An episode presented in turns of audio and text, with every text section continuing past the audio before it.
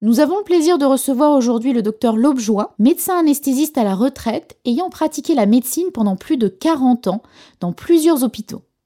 Ayant travaillé dans le milieu hospitalier, le docteur Lobjoie souhaite aujourd'hui nous informer du problème de surconsommation de médicaments psychiatriques ou psychotropes en France et plus particulièrement chez les personnes âgées. Selon la Haute Autorité de Santé, la prescription des psychotropes constitue un problème de santé majeur et complexe particulièrement chez les sujets âgés. De nombreux travaux soulignent les mésusages des psychotropes et la nécessité d'actions ciblées, notamment sur la population très exposée et vulnérable des sujets âgés. Une personne sur deux de plus de 70 ans fait usage de psychotropes en France. 20% des 10 millions de personnes âgées consomment de façon chronique des hypnotiques ou anxiolytiques. Docteur Lobjoie, bonjour. Bonjour. Alors tout d'abord, pouvez-vous nous donner les raisons d'une telle surprescription de médicaments psychiatriques chez les personnes âgées? Eh bien, trois situations sont à l'origine de la majorité de ces prescriptions, où on peut dire qu'en France, il s'agit d'une surprescription, que la France est le leader mondial des prescriptions d'hypnotiques, d'anxiolytiques et d'antidépresseurs. Mais là, on va donc parler euh, d'hypnotiques et d'anxiolytiques, puisque nous parlons des benzodiazépines, qui sont donc un groupe pharmacologique tout à fait à part. Dedans, nous avons des médicaments très connus comme le Valium, le Tranxène, l'Exomil. Nous avons aussi le Cerestat, et mais ça, voyez, tous ces médicaments très connus. Maintenant, nous avons aussi un groupe apparenté, Imovan et Stilnox, qui semblent avoir tout à fait les effets secondaires des benzodiazépines, alors qu'on nous avait présenté ces médicaments comme n'ayant pas les effets secondaires des benzodiazépines. Donc les problèmes de sommeil seraient une cause de surprescription de benzodiazépines. Tout à fait. Il y a trois causes ou trois situations dans lesquelles le médecin est amené à prescrire ce type de médicaments, très souvent d'ailleurs à la demande des malades. C'est donc les troubles de sommeil, comme vous le dites, mais aussi des états d'anxiété. Donc c'est le côté anxiolytique de ces médicaments qui va agir et aussi les troubles du comportement chez les malades qui sont atteints de la maladie d'Alzheimer. Mais alors, quels sont les risques et effets secondaires de ces médicaments, hein, donc les benzodiazépines, prescrits aux personnes âgées? Eh bien, premièrement, les risques secondaires chez la personne âgée sont liés à des chutes. 20 à 30% des personnes euh, donc âgées qui prennent ce genre de médicaments font des chutes. Et les chutes, ça veut dire fracture du col de fémur, fracture de l'humérus, fracture ou traumatisme crânien. Et donc, ce sont des problèmes qui peuvent être graves pour la personne âgée. D'autre part, il semble que l'augmentation des problèmes cardiaques soit aussi accompagnée souvent de la prise de ces médicaments-là. Et en ce qui concerne la maladie d'Alzheimer, on peut dire qu'elle précipite, ces prescriptions précipitent parfois l'apparition ou l'aggravation de la maladie d'Alzheimer. Un autre grand problème euh, des médicaments euh, donc de ce type-là, les benzodiazépines, c'est le problème de sevrage. Lorsque le patient désire arrêter ces médicaments-là, qui d'ailleurs ne doivent pas être prescrits à long terme, il y a des problèmes de sevrage très graves qui apparaissent et qui d'ailleurs induisent très souvent des erreurs de diagnostic. Donc par rapport au sevrage, justement, est-ce que vous pouvez m'en dire plus? Est-ce qu'on peut se sortir d'une prescription de benzodiazépine? Est-ce qu'on peut l'arrêter du jour au lendemain? Alors, une chose est sûre, d'abord, la prescription de benzodiazépine ne doit pas être faite à long terme. Normalement, ce sont des prescriptions de courte durée qui doivent résoudre un problème ponctuel, soit d'insomnie, soit d'anxiété. Ensuite, il faut dire que même quelqu'un qui a pris les benzodiazépines pendant une huitaine de jours peut avoir et présenter un problème de sevrage. En général, c'est rare et ces, troubles apparaissent surtout après des prescriptions de plusieurs mois, voire parfois des années. Mais il n'est pas exclu qu'on les présente même après une très courte prescription. Donc, le problème de sevrage existe pour toutes les prescriptions des benzodiazépines. En quoi ça consiste? D'abord, il faut jamais arrêter les benzodiazépines puisqu'il y a problème de sevrage brutalement. Donc, même après une prescription courte, il faut échelonner les prises, soit euh, prendre un benzodiazépine que tous les trois jours, quatre jours, cinq jours, après peut-être une fois par semaine, ou alors déjà pour commencer diminuer la dose. Si on a pris un comprimé, on prend donc un demi. pendant 8 jours, un quart pendant 15 jours. Vous voyez, ce sont des, durées très longues euh, d'arrêter, d'autant plus que la prescription était longue. Et il n'est jamais garanti que les troubles qui apparaissent au sevrage disparaissent complètement. C'est là où est quand même le danger, c'est qu'on ne se débarrassera pas de ces troubles-là. Et ça, c'est quand même très grave après la prescription d'un médicament. Mais surtout quand c'est prescrit euh, chez des personnes âgées, qui sont des personnes vulnérables et elles n'ont absolument pas besoin de devenir dépendantes aux médicaments. Tout à fait. Alors, le principal problème du sevrage, c'est que lorsqu'on arrête donc ce médicament-là, il se reproduit le même effet pour lequel le médicament a été prescrit. Et c'est là où est le piège, c'est que devant la réapparition des troubles, on represcrit le même médicament, ou on change de médicament, mais de toute façon, les effets sont les mêmes. Et euh, même les troubles peuvent être majorés par rapport à ce qui existait avant. Donc ce n'est pas du tout une solution. Non, donc le médicament, la reprise du médicament n'est pas du tout une solution.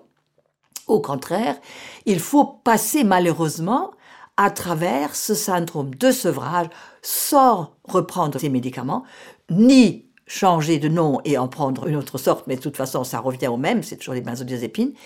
Il faut vraiment tenir et ne pas reprendre du tout ce type de médicament. Alors, vous parliez de durée de prescription. Euh, donc, il faut savoir que les benzodiazépines n'ont pas vocation à être utilisées sur une période dépassant quelques semaines. En Grande-Bretagne, ils ne peuvent être prescrits au-delà de 2 à 4 semaines. Et en France, officiellement, la prescription des benzodiazépines ne peut excéder 8 à 12 semaines. Alors, comment expliquez-vous que des millions de Français en consomment quotidiennement et ce durant des périodes excédant très largement les durées légales de prescription? Ben, ça vient tout simplement du fait que la plus grande partie des médecins sont absolument ignorants des effets secondaires des benzodiazépines et surtout que l'arrêt produit les mêmes phénomènes qui ont amené à la prescription, même majorés. Donc euh, la plupart des médecins sont absolument ignorants, donc ils continuent à prescrire les benzodiazépines à longue durée, à la demande des malades, qui naturellement euh, sont eux aussi complètement ignorants euh, des effets secondaires des benzodiazépines. Qui sont sous l'emprise d'une drogue. Euh. Et donc après on rentre dans un cercle vicieux, c'est-à-dire que anxiété, troubles du sommeil, benzodiazépines, on arrête les benzodiazépines, les troubles du sommeil apparaissent d'une manière encore plus grave, represcription de benzodiazépines, arrêt, Vous voyez, c'est on rentre dans un cercle vicieux qui fait que finalement le patient a l'impression qu'il ne peut plus jamais se défaire de cette prescription-là. Et c'est là où est le piège, c'est là où est la dépendance réelle qui se crée à ce type de médicament dans lequel il faut absolument pas entrer. Et c'est pour ça d'ailleurs, la prescription est limitée dans le temps, même en France jusqu'à 12 semaines, ce qui est beaucoup, parce que là, tous les coups, on va avoir les effets secondaires qui vont apparaître.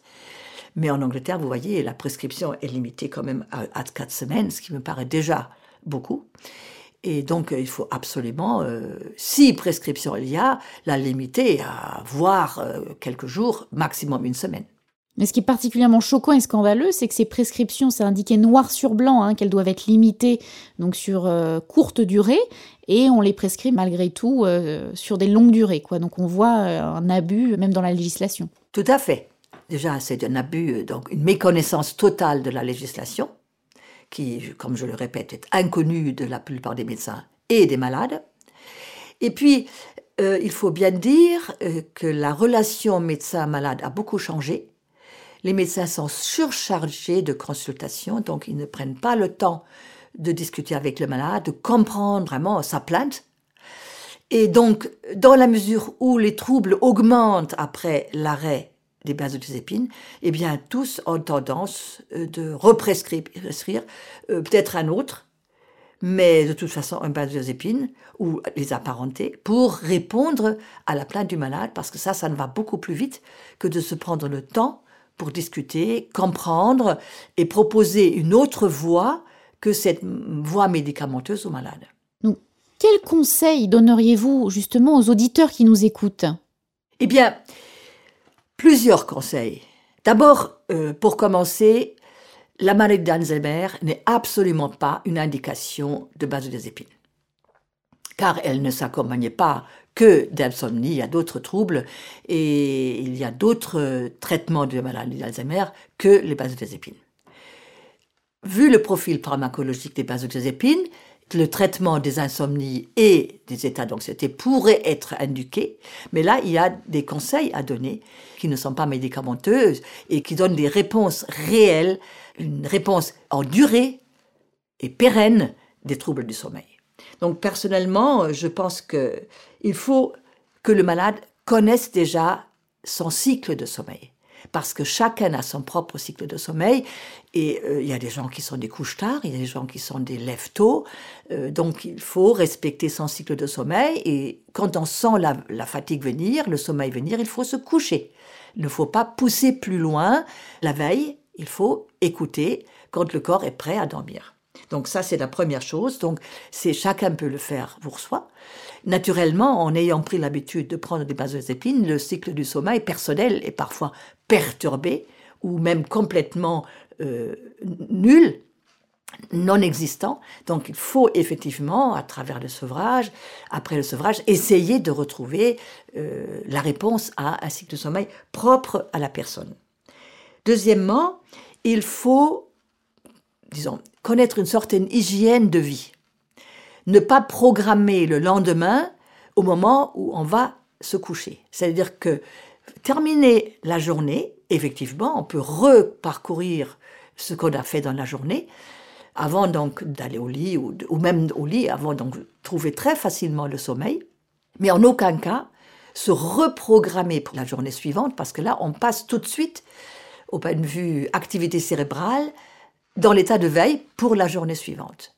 De même, l'utilisation des ordinateurs, euh, de tous les écrans d'ailleurs, des jeux, tout ça, ce n'est pas indiqué du tout au moment d'aller se coucher parce que ça remet le cerveau en éveil, donc on repart sur un cycle de veille et on interrompt donc euh, un cycle de sommeil qui commence à s'installer.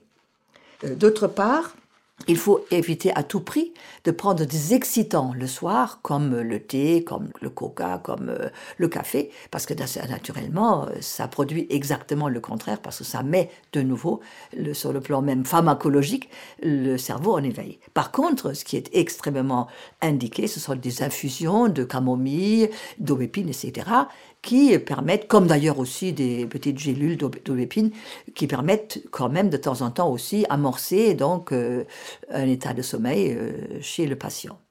Ce qui est extrêmement salutaire et tout à fait naturel, c'est la promenade du soir.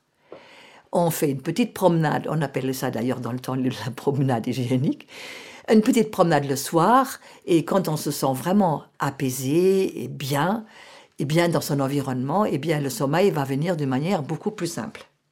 Donc vous voyez des moyens très faciles, très simples, très naturels pour respecter un cycle de sommeil normal, physiologique, euh, qui permet tout à fait, peut-être pas immédiatement, parce qu'après c'est une sorte de rééducation du sommeil à faire, mais qu'il faut il faut se donner cette possibilité-là, il faut se donner cette chance-là pour échapper à cette emprise médicamenteuse, à cette dépendance aux hypnotiques et aux anxiolytiques. Docteur Lobjoie, merci beaucoup.